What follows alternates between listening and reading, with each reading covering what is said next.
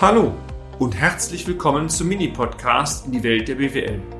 Mein Name ist Peter Scharf. Ich bin Unternehmensberater mit Leib und Seele und gemeinsam gehen wir den Problemen der BWL auf den Grund. Kurz, kompakt, unverständlich. Interpretation der staatlichen Liquiditäten Jahresabschlüssen Teil 3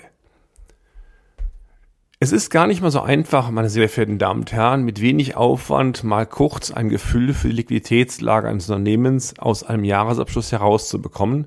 Übrigens selbst dann, wenn Sie mehrere Abschlüsse nebeneinander haben im Rahmen einer Bilanzanalyse. In den letzten beiden Folgen haben wir Ihnen bereits vier Hinweise gegeben, wohin das Auge gehen kann, aber auch das gilt nur als Erstindikation. Bilanzen sind immer schwierig und manchmal interpretiert man die Zahlen auch falsch. Diese vier Tipps möchten wir heute durch weitere, ähm, ja, weitere Ideen ergänzen und auch einmal ein Fazit insgesamt ziehen. Ein weiterer guter Indikator für die Finanzkraft ist die Skontoquote oder auch Tipp 5 von uns.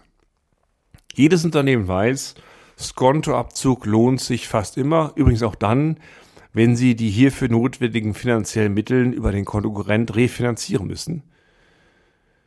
Und genau diese Erkenntnis kann man auch in eine Quote übersetzen. Die Skontoziehungsquote heißt einfach, Sie müssen die Position der G&V finden, wo der Skontoertrag verbucht wird. Das ist ein Unterkonto im Bereich Materialaufwendung, können auch mehrere sein, und setzen diesen Skontoertrag einmal in Relation zum gesamten Materialaufwand. Also Skontoertrag durch Materialaufwand mal 100.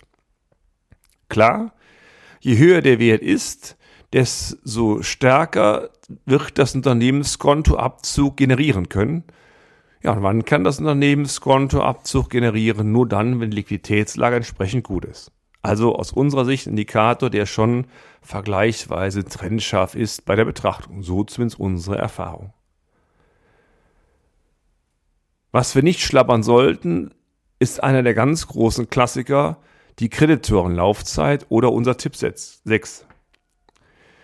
Die Kennzahl Kreditorenlaufzeit sagt bekanntermaßen etwas darüber aus, wann im Schnitt die Eingangsrechnung, die ein Unternehmen erhält, auch bezahlt werden können. Von der Struktur gehen die meisten Interpretationen davon aus, dass sie die Verbindlichkeiten aus Lieferung Leistung, die Kreditoren nehmen und die dann einfach durch die Materialaufwendungen teilen mal 360. Das klappt allerdings nur dann, wenn Sie sehr materialintensive Unternehmen haben oder ein materialintensives Unternehmen sind, ähm, denn sonst führt die Kreditorenlaufzeit sehr schnell zur Fehlinterpretation. Worauf es rausläuft, ist klar. Je höher die Kreditorenlaufzeit ist, desto tendenziell schlechter ist die Liquiditätslage eines Unternehmens. Wenn Sie so wollen, das Gegenstück zur Skontoziehungsquote.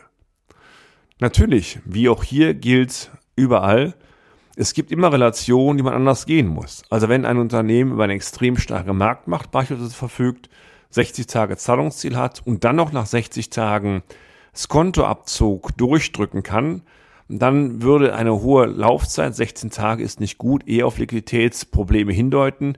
In Wirklichkeit ist es ein reines Muskelspiel. Aber versprochen, das ist nicht der Regel im Mittelstand oder die Regel im Mittelstand. Lassen Sie mich ein kleines Fazit ziehen. Da die Bilanz immer eine Stichtagsbetrachtung ist, können sämtliche Liquiditätsaussagen die die Bilanz vermittelt, immer ein realitätsfremdes oder fernes Bild vermitteln. Das heißt, die Bilanz suggeriert etwas, was in der Realität völlig anders da ist. Dieses Problem bekommen Sie auch nie endgültig raus.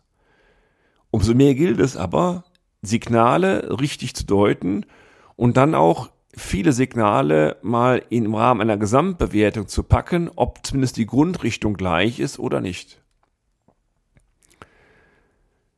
Um Fehlinterpretationen gänzlich ausschließen zu können, gerade was das Thema Liquiditätslage angeht, müssten Sie eigentlich über 365 Tage im Jahr an jedem Tag sämtliche Aktiva und Passiva haben, um dann die Liquidität eines Unternehmens beurteilen zu können. Wir sind uns einig, ein völlig theoretisches Szenario, diesen Fall gibt es gar nicht. Die von uns aber in den letzten drei Folgen thematisierten Blicke und Kennzahlen sollen sie aber dabei unterstützen, stets die richtige Interpretation der Stichtagsliquidität vorzunehmen oder zumindest Fehlinterpretationen, soweit es geht, zu minimieren. Die Erfahrung zeigt aber auch hier, meine sehr verehrten Damen und Herren, Sie können noch so akribisch interpretieren und kommentieren, manchmal werden die Zahlen falsch gedeutet. Und hiervon, das ist unsere eigene Erfahrung, meine sehr verehrten Damen und Herren, hiervon kann sich keiner freisprechen. Übrigens auch wir nicht. Bis zum nächsten Mal. Ihr Peter Schaf. Und damit sind wir auch schon am Ende des heutigen Podcasts. Haben wir Ihr Interesse geweckt? Fein. Dann besuchen Sie uns doch einmal auf unserer Homepage unter www.scharf-office.de und schalten Sie auch beim nächsten Mal wieder ein auf eine kleine Reise in die Welt der BWL. Ihr Peter Scharf.